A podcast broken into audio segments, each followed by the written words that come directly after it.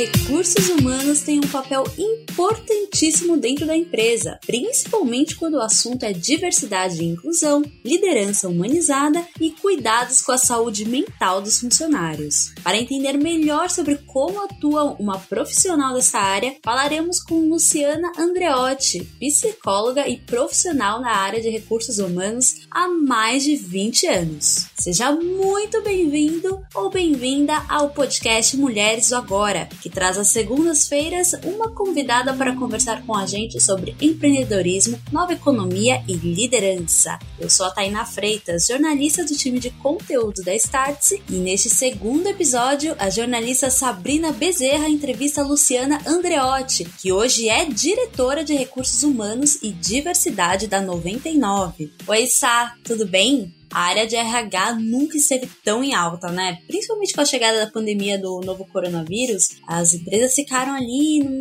limbo, né? Sem saber quais seriam as competências agora que os funcionários é, passaram a trabalhar no home office. E agora, né, tem o trabalho híbrido, que é a junção ali da, desses dois formatos. Tá super importante, né?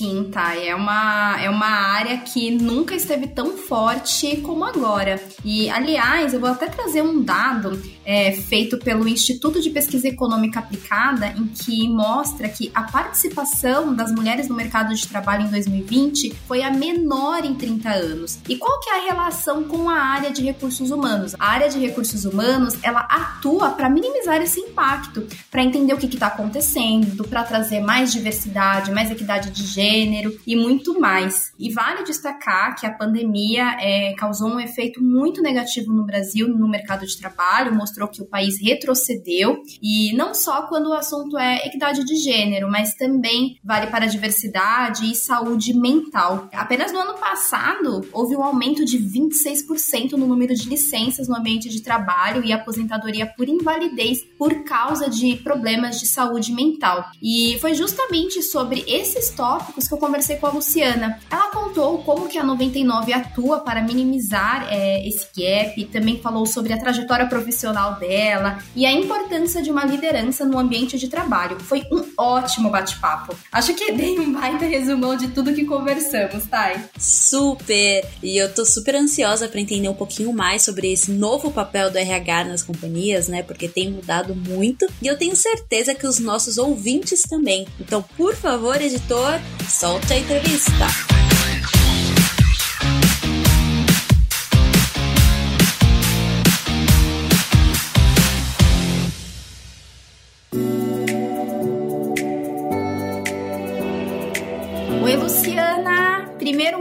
Obrigada pelo bate-papo e parabéns por ser homenageada como uma mulher do agora. Oi, Sabrina. Oi, pessoal. Nossa, muito feliz, é, muito honrada. Enfim, muito, muito, muito feliz de estar ouvindo e poder estar com vocês aqui. Muito obrigada aí por essa homenagem. Estou realmente muito feliz. A gente que agradece. E, Luciana, para a gente começar, conta seu nome, sobrenome, idade, profissão para os nossos ouvintes. Bom, eu sou Luciana Andreotti, sou profissional da área de recursos humanos há mais de 20 anos. Uh, sou formada em psicologia, sou mãe do Martim. Martim hoje está com 12 anos, a gente está vivendo nesse mundo da pandemia, todo mundo mais conectado em casa ou desconectado dessa proximidade, né, de estar tá juntinho de quem a gente gosta. Mas é isso, com os aprendizados aí de estar tá numa organização e fazer RH num momento histórico aí do mundo, né, muito diferente o olhar de pessoas durante a pandemia. Boa, obrigada, Lu. E é justamente com essa pergunta que eu quero começar o nosso bate-papo. Conte um pouco sobre sua trajetória profissional, como surgiu a vontade de trabalhar na área de recursos humanos. Nossa, que pergunta legal.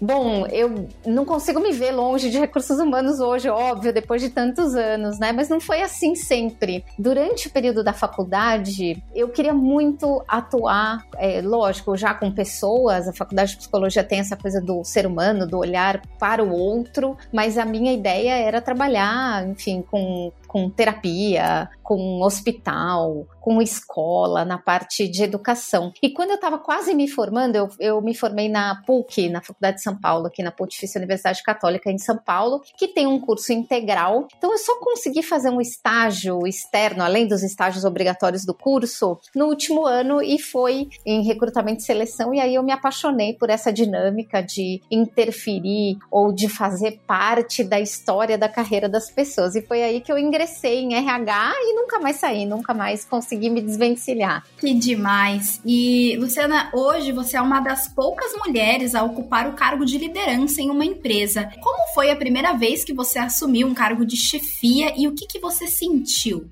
Olha, eu acho que quando a gente olha para a carreira, para a jornada da carreira, acho que tem vários momentos em que a gente ocupa cadeiras de liderança, mesmo que não seja essa cadeira de liderança que você está mencionando agora, que é uma cadeira formal, que tem o título, que encabeça um departamento dentro de uma organização. Mas em vários momentos da minha carreira, eu encabecei projetos ou eu liderei times, mesmo no comecinho. Então, é, eu acho que esse exercício de fazer esse teste. Ah, como é que eu como é que eu cuido de um projeto? Como é que eu cuido de um assunto? Como é que eu cuido de um tema? São coisas que eu vim experimentando ao longo da carreira. Lá no comecinho, quando eu estava na Jones, posso dar alguns exemplos aqui. Eu comecei um dos primeiros projetos que eu liderei foi quando a gente teve a lei de cotas e a empresa precisava contratar é, pessoas com deficiência. Não sabia fazer isso, era muito novo, gente. Isso deve fazer uns 15 anos. E a gente começou num projeto para fazer isso e trazer para Johnson. E aí eu liderei toda a frente de contratação, de captação no mercado, de conversa com entidades que faziam treinamento também e capacitação, porque a gente juntou essa iniciativa também para ajudar e formar pessoas. E o que eu quero dizer com isso é que esse, esse perfil de liderança, ele não é simplesmente quando você recebe a cadeira, é durante e ao longo da carreira, onde você tem momentos específicos que você treina isso, né? Que você exercita a sua liderança. Seja uma liderança técnica, e eu era uma pessoa mais técnica, né? Eu não tinha um perfil de liderança no sentido de ter gestão de pessoas, mas eu liderei um time de projeto. As pessoas não reportavam para mim, trabalhavam comigo, mas é isso, como você exerce a liderança no seu dia a dia hoje, olhando para a tua cadeira, mesmo que não seja uma cadeira de gerência, de diretoria, como é que você exerce e influencia as pessoas para tomar decisões, para mover as ações. Então, acho que eu tive isso ao longo da jornada e tenho essa satisfação hoje de liderar o RH da 99. É um prazer enorme, uma empresa que tem bastante investimento, olha para as pessoas, tem valores incríveis e move é, muitas carreiras aí para momentos, eu acho, é, muito, é, enfim, da, um dos nossos valores é trabalhamos com paixão e diversão, então é isso, a gente trabalha, mas também curte muito o que faz. Enfim, eu adoro, adoro a cadeira, adoro, enfim, o papel de RH, acho que é sempre muito legal, principalmente agora, né? Que a gente tem esse olhar para pessoas cada vez mais atento, mais cuidadoso. Boa. E falando sobre liderança, como que você define então a sua maneira de liderar? E aí já falando também da pandemia, o que, que mudou com a chegada da pandemia, Lu? Mudou muito. Eu acho que mudou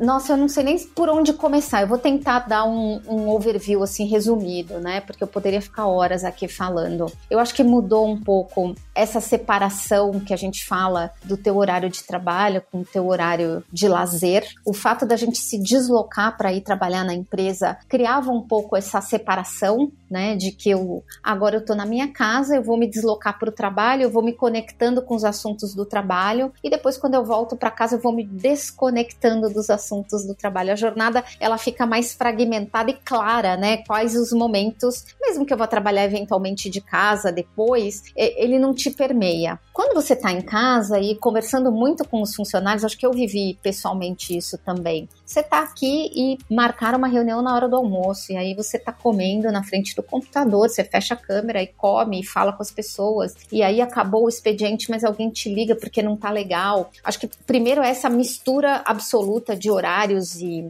acho que até uma falta de respeito, se a gente for pensar entre o que é privado, né, individual e o que é coletivo da empresa. Mudou também que a gente não se encontra com as pessoas do trabalho e isso para o brasileiro, para o profissional é chave também. Eu me conecto com as pessoas através dos olhares, é, do, do ambiente, é, do clima, é, da expressão facial mínima. Eu sei se alguém tá bem, se alguém não tá. No vídeo a gente dificilmente sabe. E acho que do ponto, se eu olhar mais macro, tá? Do ponto de vista de RH, e o que a gente olhou como RH é as pessoas estão mais estressadas, têm uma preocupação genuína com a saúde, com a saúde mental, com a saúde física. É, no, agora eu acho até que as pessoas estão um pouco mais saindo um pouquinho mais de casa, a vacinação já está caminhando, mas vamos lembrar do começo da pandemia que eu olhava para a rua é, perto da minha casa, é um bairro que as pessoas andam a pé e circulam e as ruas estavam vazias, as pessoas estavam com muito medo. E aí eu deixei de ir na ginástica, eu deixei de me alimentar como eu me alimentava, eu deixei de praticar esporte, eu deixei de conviver com os meus amigos, eu deixei de ver minha família porque eu estava protegendo também as pessoas mais velhas. Isso tem um impacto muito significativo nas relações e a gente começou a perceber que os empregados relatavam alguns, né, um burnout, uma ansiedade exagerada, ah, eu não estou conseguindo ser produtiva, ah, eu não estou conseguindo trabalhar, ah, eu não estou me sentindo à vontade, sem um diagnóstico médico propriamente dito, mas impactando a relação do trabalho. Então, acho que como RH tem um olhar aí de que a gente trouxe psicólogos para falar tanto com os empregados quanto com os líderes para tentar entender essa dinâmica de trabalho e para os empregados, óbvio, a gente trouxe alguns benefícios relacionados também à saúde mental, um desconto maior nas sessões de terapia, uma cobertura melhor da nossa assistência médica para as questões de saúde e saúde mental, aquela coisa de fazer uma ginástica patrocinada pela empresa, uma yoga, uma meditação. Então, acho que tudo isso tentando minimizar um impacto que a gente não tem muito controle, né, Sabrina? A gente não consegue aí tirar o impacto negativo dessa vida enclausurada, né? É verdade, Lu. É, eu mesma passei a, a, aumentar ali as minhas sessões de terapia, comecei a voltar a fazer uma vez por semana, porque não tem jeito, né? Acho que é a nossa saúde mental e, e como você disse, foi muito abalada por conta da pandemia. Mas, Lu, daqui a pouco eu volto nesse tema de saúde mental, eu tenho algumas perguntas específicas sobre isso. Antes, é, eu queria te fazer uma pergunta. Quais foram os maiores aprendizados na sua trilha profissional e quais foram os maiores desafios? Nossa, vou tentar separar. vou tentar separar alguns aqui. Eu acho que eu sempre fui uma pessoa com muita energia, muita energia para ação, muito. Eu sempre gostei muito de trabalhar, eu sempre gostei da minha carreira. E, gente, vamos lá, né? Se vocês olharem o meu currículo, eu fiquei quase 17 anos na mesma empresa. Então, assim, você fala, nossa, mesmo na mesma empresa, eu mudava de papel na empresa, me desenvolvi e tudo mais, mas isso requer uma habilidade ou uma. Eu nem vou dizer que eu desenvolvi isso ou se isso já veio comigo e eu só aprimorei. Mas essa coisa de que a gente fala hoje, que está muito comum falar, não, eu sou uma pessoa que tem bastante resiliência, né? Acho que eu já sou uma pessoa que tem um pouco de resiliência, eu consigo olhar o cenário, às vezes aquilo não tá tão bom, é, mas vai ficar melhor, e tem altos e baixos, e nem todo momento da tua carreira você tá incrível e super feliz mas você tá nessa busca e às vezes você tá muito radiante e alguém te dá um desafio além e aquilo te dá aquele friozinho na barriga e o que você mais pensa é: meu Deus, será que eu vou conseguir? Será que o que estão acreditando que eu vou fazer eu realmente tenho condições? Então, acho que eu tenho alguns momentos na minha vida. Um dos momentos foi num dos projetos da Johnson que uma gestora muito querida me ligou internamente, falou: Lu, eu tô com um projeto, um projeto global e eu tô pensando muito que você poderia ser a pessoa para tocar o projeto. Era um projeto de transformação. Eu tinha acabado de fazer uma certificação em change management e eles precisavam de alguém para cuidar do change. Olha só. E é um frio na barriga absurdo, porque eu tinha, eu tinha uma certificação, aquela coisa que você posta, que você adora, que você quer falar que você tem, mas eu não tinha experiência ainda, né? E a empresa me deu essa oportunidade e eu fiquei, ai, não sei, não sei, não sei, quer saber, eu vou, né? Eu já tinha trabalhado trabalhado com essa gestora, eu confiava muito nela. Tem uma coisa de você trabalhar com pessoas que você confia e gosta, que é sempre, é sempre o sinônimo de sucesso o aprendizado sempre vem. E aí, enfim, acabei indo para essa função, me desenvolvi muito, patinei muito no início, a empresa foi super compreensiva comigo. Eu já sabia o que eu não sabia e a empresa também, então foi legal. A gente pôde falar de desenvolvimento abertamente. Agora, eu não poderia deixar de citar aqui como um grande exemplo a minha mudança da Johnson para 99. Eu saí de uma empresa centenária, é, muito organizada, com processos globais, totalmente documentada, tudo, tudo já existe, um playbook, um modus operandi, um formato, para uma empresa que ainda estava neste processo né? A 99, quando a 99 me convidou, ela já tinha sido comprada pela Didi, pela empresa chinesa, então já tinha toda uma visão de como ela ia ser no futuro e o que, que a, a Didi pretendia para 99, que era uma transformação da liderança com um olhar também uh, de estruturação, né? Ah, a 99 quer ter processos, quer ser uma empresa é, muito organizada, com playbooks também, e a gente quer trazer pessoas experientes para tocar isso em todas as frentes. Então não foi só em RH, mas em RH tinha um, um pedaço muito gostoso, porque a empresa já tem e já tinha desde sempre uma cultura muito bem estabelecida, né? Então é como você muda de ambiente para uma empresa que está começando a ser global, desenhando os processos e você pega isso do começo. Então, eu acho que o aprendizado aqui, tudo que eu conhecia da Johnson serve como base pessoal e profissional para eu me formar e para eu aprender ou para eu ter base, né, para eu ter esse, enfim, um, uma bagagem, mas não quer dizer que tudo que eu vivi serve e se aplica num ambiente novo. Então, tem uma questão aí de aprendizado diário da 99. Eu nem, se eu começar a descrever aqui é de enlouquecer, mas desde como o ambiente é informal, e aí você fala, ah, Lu, mas isso é óbvio, né? É super informal, é uma empresa tech, né? Uma empresa unicórnio. Na nova economia. Exato, mas é, dif é diferente eu imaginar isso estando sentada lá na Johnson e eu mudar para 99 e viver isso. E é muito diferente, é muito gostoso de, de você se convidar e você desconstruir a tua visão de hierarquia. A 99 é uma empresa muito mais horizontal, não tem tantos níveis hierárquicos. Tem uma coisa, eu acho que tem, eu vou citar dois aqui, porque senão eu vou ficar aqui até amanhã. Mas tem dois pontos que eu acho maravilhosos e eu aprendo muito até hoje, tá? O primeiro é: todo mundo que fala e que tem uma opinião é escutado, independente do nível hierárquico. Nós temos níveis hierárquicos, estruturas e tudo mais, mas é isso, as pessoas podem ter insights ou uh, opiniões sobre o produto e o processo, e isso é valorizado. E o segundo que eu ia falar, e que para mim também é um super ahá, é o quanto o erro faz parte do aprendizado e ele não é punido, tá? Então, para quem está em organizações mais formais, ou para quem trabalhou em organizações mais formais e está em organizações mais é, novas e recentes ou de tecnologia, talvez entendam muito claramente o que eu estou falando. Para quem só trabalhou em empresa tech ou empresa inovadora, talvez não faça sentido, tá? Mas é isso, assim, é você tá num ambiente que você pode correr risco, que você pode errar, que você pode experimentar coisas novas. Tem sempre um teste, um piloto acontecendo.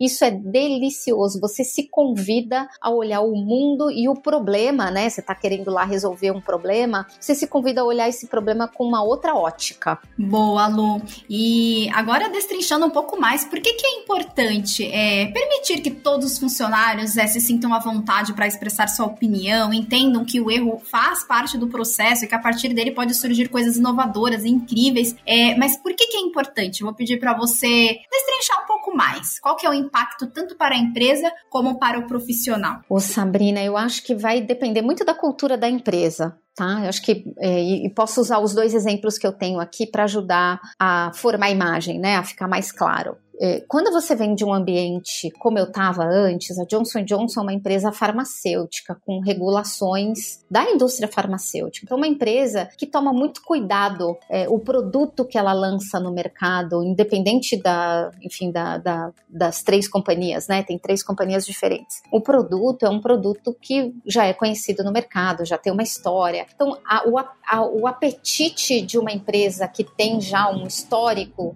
é menor para risco tá? Tem uma reputação maior aí a zelar. Quando a gente vai para as empresas que, sei lá, que se a gente chama aqui de startupeiras, as empresas que estão justamente inovando o mercado ou questionando modelos recorrentes do mercado, a postura de questionar o status quo e o que a gente está vendo no ambiente, ela é automática. Ela é meio que uma condição sine qua non para a empresa existir, né? Então vamos lá, se a gente for citar a 99 aqui, a 99 questionou o modelo de mobilidade urbana, né? Então, ah, como quem viveu isso, né? Que você ia pedir um táxi na rua, você tinha que sair a pé, encontrar um táxi na rua e fazer sinal para ele parar para você, ele tinha que estar tá vazio. Ou você tinha que telefonar para uma central de táxi para agendar o táxi. Agora a gente faz tudo no aplicativo, mas para toda toda essa é, operação funcionar, você precisa se incomodar com o status quo, né? Você precisa se incomodar com a realidade ou com preço, ou com a disponibilidade, ou com agilidade, ou com a visibilidade, ou com acesso, ou então a forma como você se convida a olhar uma oportunidade, ela já é crítica automaticamente. Então, quando você está dentro de uma empresa como essa, você também tem crítica em relação aos seus processos internos. Então, você vai olhar alguma coisa, eu, dificilmente eu vou olhar e falar assim, ah, mas a gente sempre fez assim aqui. Não existe isso, né? Porque eu tô sempre olhando e sempre refazendo. A grande questão é que às vezes eu tomo uma decisão e a decisão impacta negativamente no meu resultado, tá? E isso tem um aprendizado muito bom, que é, olha, acho que essa ideia não é a melhor para esse momento, para esse cenário, para essa situação. Vamos embora para a próxima, vamos mudar essa decisão e, e fazer diferente. Então, esse é o convite, essa é uma empresa que não pune o erro, porque uma outra, enfim, uma outra forma seria olhar para o erro e falar, meu Deus, eu não acredito que a gente tomou dessa, essa decisão. Onde foi que a gente errou? Por que, que a gente está com essa premissa que não funciona? E num mercado onde tudo é muito ágil, parar claro, fazer, acho que fazer um histórico de que premissas nos levaram a tomar as decisões é importante para o aprendizado também. Mas se você para só para questionar o erro, você não conserta e você não move. E bom, a gente olha a, a estrutura da operação de uma empresa de tech, a gente monitora minuto a minuto, hora a hora. Se eu tiver minha operação parada, eu vou saber em um minuto que ela não está funcionando e eu tenho mais um minuto para corrigir. É muito sensível. Então a gente tem a operação muito na na mão, muito próximo dos nossos é, gênios aí da área de operações, estão monitorando o tempo inteiro e acompanhando. Então, é um pouco, é um pouco da cultura, sim, um pouco dessa visibilidade do que, que o erro tem, qual é o papel que o erro tem ou não na, na cultura da empresa. Boa análise, Lu.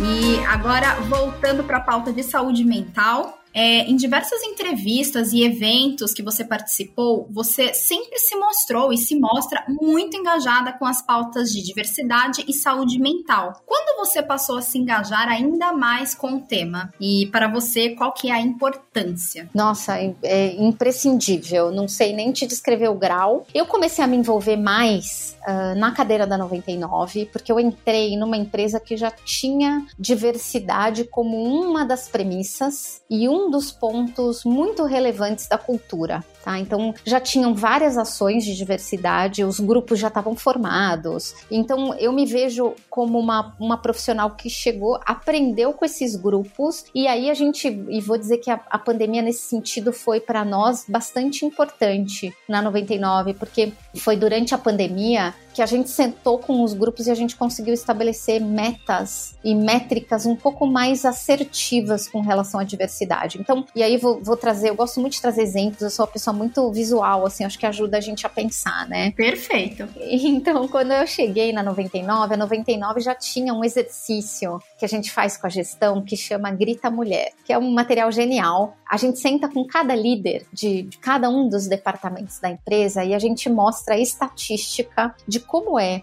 a, a, população diversa é, na sociedade brasileira, né? A gente mostra o número do Brasil, a gente mostra o número da empresa, então a como é que tá a 99 e a gente mostra o número do departamento, tá? Por quê? Porque existe uma correlação direta de quando o problema é meu e eu tenho ação para tomar sobre ele, eu sou mais ativo. Então não tem aquilo, ah, mas o Brasil é um país é, que tem muita diferença econômica, então eu não sei se eu posso atuar, o problema é muito grande. Aí quando eu olho para a empresa, ah, mas é a 99 que está com essa dificuldade e eu atuo num departamento pequeno, eu não sei se eu tenho influência para tudo. Mas quando eu apresento o dado do departamento, eu já trago oportunidades, né? Porque aí assim, olha, é nesse seu cosmos, nesse seu ambiente, nesse seu espaço que você consegue atuar. Então a gente pegou todos esses dados e eu tenho líderes muito engajados, estamos fazendo curso de formação em diversidade nas organizações. É realmente um valor que a gente exercita e longe de dizer que somos experts, mas buscando sempre uma melhora. Então já tinha muitas ações de educação interna, né, de letramento, e o que a gente fez esse ano foi trazer targets específicos. Então, vou dar alguns exemplos, né? O nosso programa de jovem aprendizes já é para contratação de jovens aprendizes trans se sempre foi nos últimos anos. A gente reforçou essa ação. O nosso programa de estágio a gente lançou semestre passado com um foco em trazer diversidade, então trazer pessoas negras,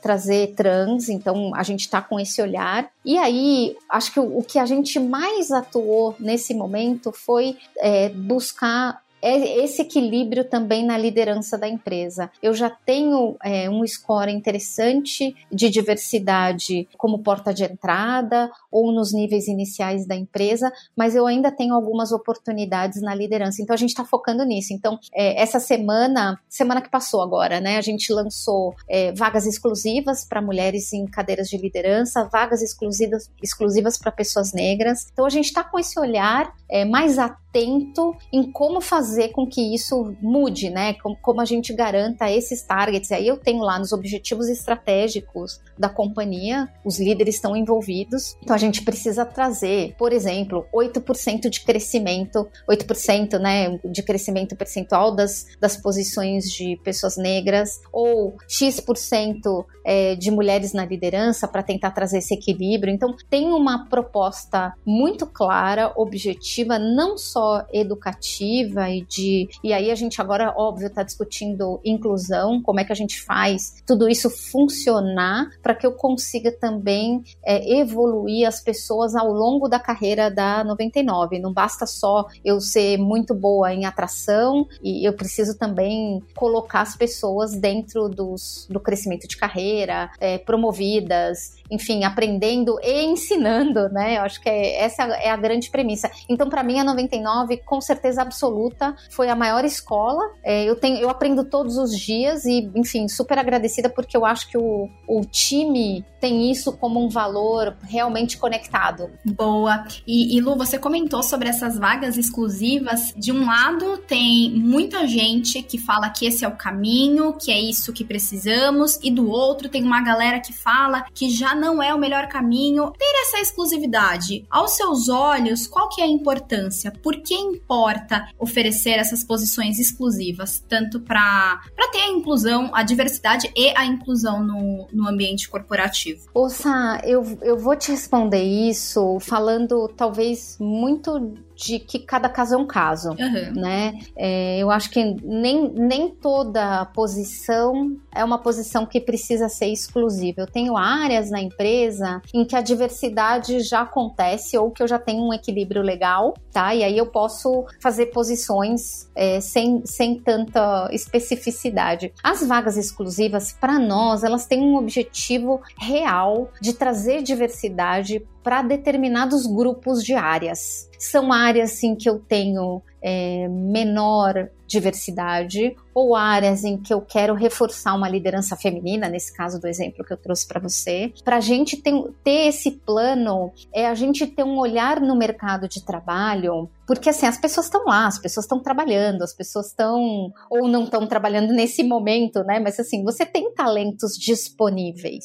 Quando eu faço uma posição exclusiva, eu, é uma forma de eu ir atrás desse talento específico que para mim vai compor uma conversa de melhor qualidade interna, uma conversa que também fala com o meu público externo, por que não, né? O nosso objetivo de diversidade tem a ver também com o produto que a gente está oferecendo para o mercado e a ambição da, da empresa de ser uma empresa que atende todo o público do Brasil. Então, por que, que eu não posso ter e por que, que eu não vou batalhar, né, ou criar metodologias específicas para refletir a realidade do mercado dentro da empresa? Eu imagino que quando eu for falar de algum produto que eu estou lançando, de alguma solução que eu estou oferecendo para os meus clientes, eu imagino que eu vou conversar e vou conectar melhor com eles, porque eu estou mais próximo da realidade do mercado, tá? Então é um olhar mesmo de como eu quero refletir o meu resultado de negócios, tá? Boa, obrigada, Lu. E sobre saúde mental, por que, que é importante cuidar da saúde mental dos colaboradores? Nossa, como psicóloga, eu vou te dizer que, primeiro, que saúde mental é básico para você viver, respirar, ser feliz, se enxergar o teu momento, saber quando você tá bem, quando você não tá, é, como, o que fazer, que mecanismos. Acho que a gente talvez tenha aprendido bastante, espero que todo mundo tenha aprendido, né? Eu aprendi bastante. Você falou que você aumentou as tuas sessões de terapia e eu pessoalmente estou aqui numa batalha com um filho pré-adolescente,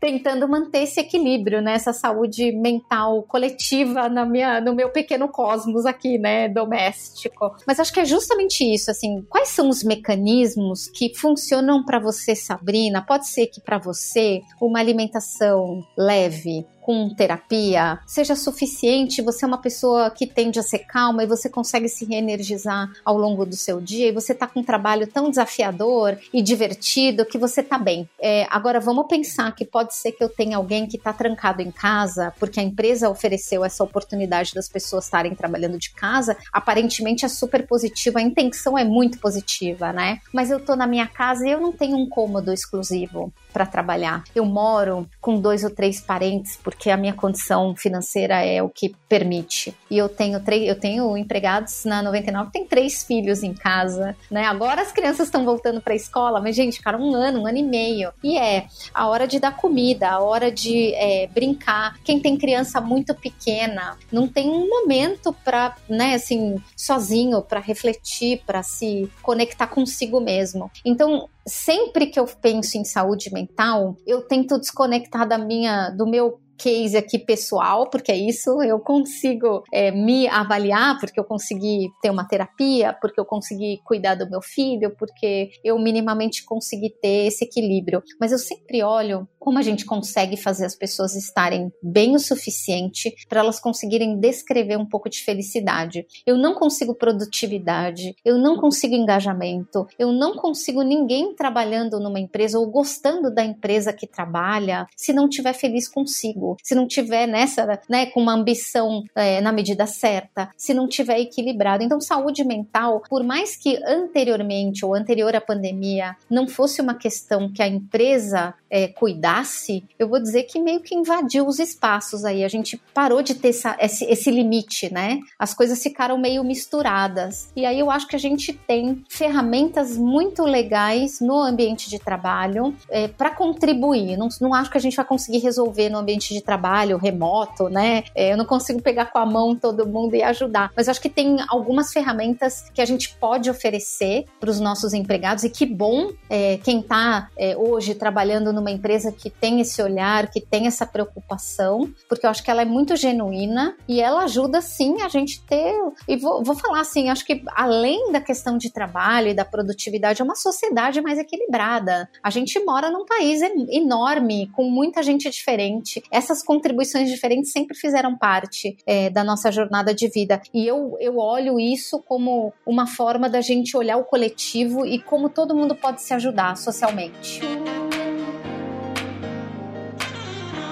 E, e, Lu, a gente já tá chegando no final, tenho mais essa pergunta e uma última. E essa, só para você entender, de acordo com uma pesquisa realizada lá em 2016 pela Fundação Getúlio Vargas, mas ela continua super atual, é, mais da metade das mulheres perderam seus empregos após a gravidez. É um cenário muito triste. E na contramão disso, a 99 lançou a campanha Contrate Grávidas, em que reforça a importância de deixar o processo seletivo aberto para as mulheres grávidas. É óbvio que é uma atitude muito mais do que importante importante, mas como nasceu esse projeto dentro da empresa? Nossa, vou te contar, tem coisas muito legais, né? A gente tem um grupo, a gente tem vários grupos de diversidade, então eu tenho, uh, são as pessoas que trabalham na empresa e além do trabalho, elas se dedicam a alguma das causas que as mobilizam, tá? Então eu tenho um grupo, é, tenho 99 Afro, 99 Mulheres, eles, é, o 99, o que a gente chama de Adapta, que são, é, que é o grupo de, para pessoas com deficiência, e a gente tem o 99 Cores. Tá? E aí eu tenho alguns outros que são meio de afinidade, são grupos que as pessoas se conectaram também para se olhar. Tem o 99 Geek, tem o 90, então assim, são, são as pessoas se conectando para falar de assunto. demais. demais, não, isso é muito legal. E já tinha tudo isso quando eu cheguei, né? Mas é isso, é, o, o trabalho dos times tem muito a ver com o que os mobiliza. Os grupos de diversidade têm uma missão, eu diria, métrica até, né, de trazer mais diversidade para dentro da empresa, de discutir as questões internamente, de fazer esse letramento, de buscar essas formas diferentes da gente olhar para dentro da empresa e melhorar nas questões de diversidade, e os grupos de afinidade para a gente discutir as questões do dia a dia. O 99 Mamães tem mamães maravilhosas e a gente começou a discutir na pandemia, essas questões de eu tô em casa com meu bebê. Como é que eu faço? Como é que é ser mãe hoje? E a gente fez alguns, algumas sessões de bate-papo com as mães no começo da pandemia para falar um pouco de como eu me divido entre a minha carga de trabalho e sair correndo fazer um almoço e sair correndo ir para o supermercado e estudar com meu filho. Então tem várias pessoas que deram, contaram um pouco dos seus relatos de vida e a gente tem todas essas questões de como é que eu melhoro a vida de quem é mãe dentro da 99. Eu trabalho na 99, sou mãe. Como é que eu equilibro tudo isso? Então, vai desde uma discussão de que benefícios eu preciso oferecer para cuidar dessas mamães para elas conseguirem trabalhar melhor. E uma das pessoas que lidera o 99, eu sou sponsor do grupo, eu sou apaixonadíssima pelas meninas, elas têm uma força assim incrível. Mas uma das pessoas uh, já tinha contato com a Bloom uh, e a Bloom trouxe essa pauta para a gente discutir. A gente achou que tinha tudo a ver e olha que curioso, Sabrina. A gente quando estava discutindo isso, uma das pessoas que estava no nosso bate-papo é uma pessoa que trabalha no nosso time de recrutamento e seleção da 99. E ela falou: Lu, eu queria te dizer que a gente nunca anunciou que a gente pode contratar pessoas grávidas, mas isso já é uma realidade. Eu tenho, eu, eu nos últimos, sei lá, X meses, seis pessoas grávidas que estão no processo seletivo, uh, me contaram que que, enfim, descobriram que estavam grávidas durante o processo e eu conectei com os gestores e todos os gestores falaram: "Ah, isso não é um impeditivo para mim. Acho que ela podia conseguir, ela podia seguir no processo seletivo, né? E algumas seguiram, algumas não seguiram. A gente tem contratação de pessoas grávidas já. E eu falei: "Cara, se isso é tão verdade, não é não é um, uma questão que eu preciso começar a estabelecer e descrever para a empresa começar a fazer. É coisa que eu já vivo. E eu não estava olhando para isso. Mas é, eu acho que é exatamente o seu ponto. A hora que você publica e você faz disso, enfim, um dado público, né, um dado divulgado, você também dá luz, coloca, né, um holofote ali, uma, uma luz num assunto que talvez seja um tabu para algumas empresas e talvez não seja. Então acho que a nossa intenção aqui é, não é só falar da 99, claro, é também falar que a 99 sim está super aberta para receber pessoas grávidas que queiram mudar de trabalho, que queiram vir fazer parte da nossa jornada. Eu acho delicioso, mas eu acho que é para colocar uma questão social também, né? De que isso não é um impeditivo, nunca deveria ser, principalmente nos dias de hoje, não deveria ser, né? A gente tá, a gente tem uma super escassez de mão de obra qualificada no nosso país. É, as empresas tech, se a gente olhar a quantidade de empresas tech, quantidade de vagas que nós temos abertas né, no mercado, uma coisa de louco. Então é isso, a gente quer os profissionais felizes, buscando o seu caminho, independente de cada situação específica aí. Então acho que é, é mais para falar sobre isso, é, mas eu, eu acho, talvez a gente tenha duas ou três outras situações internas que a gente também possa divulgar aí para o mercado e, e criar esse fãs todo, porque é delicioso de escutar e eu tomara que várias outras empresas também coloquem isso à tona, né? Sim, e é muito do que você disse, é uma baita inspiração. Parabéns e, e parabéns pela sacada de vocês de divulgar, de incentivar outras marcas. E agora, Lu, pra gente fechar, para você, aos seus olhos, como que você enxerga o futuro da área de recursos humanos? Eu te diria que eu tô, eu nunca estive tão feliz de ter feito essa escolha. Eu sempre fui muito feliz na área de recursos humanos, eu falei isso no começo, eu não me vejo fora, mas eu nunca vi o RH tão potencializado, tão divulgado, tão celebrado, tão necessário nas organizações. É, eu espero que isso continue sempre, quando a gente fala de pessoas, a gente fala de cultura, a gente fala de diversidade, a gente fala de todas as coisas que permeiam a empresa em todos, em tudo da empresa, né? Porque eu não acho que é só o RH que recruta talentos, é a empresa como um todo, são todos os líderes dentro da empresa. A cultura da empresa é vivenciada por todos os empregados. Então não é a Lu na 99 que está ditando uma cultura para as pessoas seguirem. É o ambiente e é a própria empresa que vai, as pessoas que fazem parte da empresa que vão cultivar e cultuar isso. Então, eu diria para você que eu acredito que o RH, o papel mais importante do RH é traduzir tudo isso numa lógica ou em métricas para as empresas voltadas a dados. Eu adoro dados analíticos de pessoas, mas é isso, de saber ouvir o ser humano, de saber estar tá mais próximo, de ensinar o gestor que é mais técnico a também olhar o componente humano, da gente olhar o humano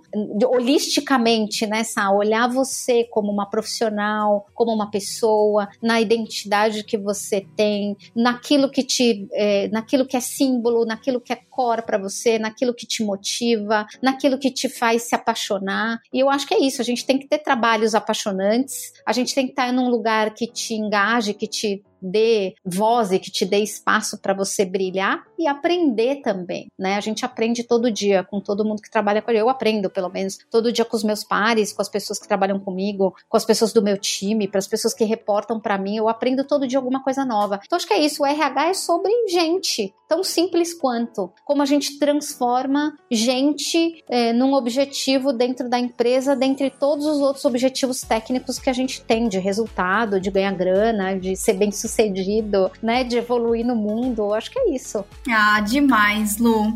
É, brigadão mais uma vez por participar desse bate-papo, por essa conversa tão boa e parabéns por ser uma mulher do agora. Nossa, muito obrigada, Sato. Olha, tô muito feliz. Esses papos voam, a gente nem percebe o tempo passar, né? Que delícia, que delícia. É, muito obrigada pelo convite. Tô realmente muito honrada. Um beijo gigante. Enfim, nos falamos por aí nesses caminhos aí da vida. Sim, tchau, Lu. Até a próxima. Obrigada, Sá. Um beijo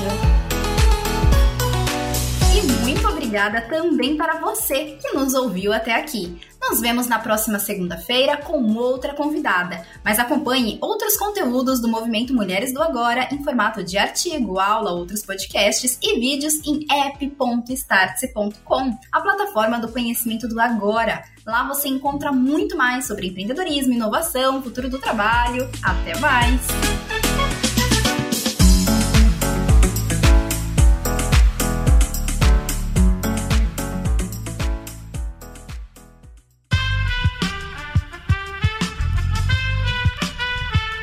Podcast foi editado por Aerolitos Edição Inteligente.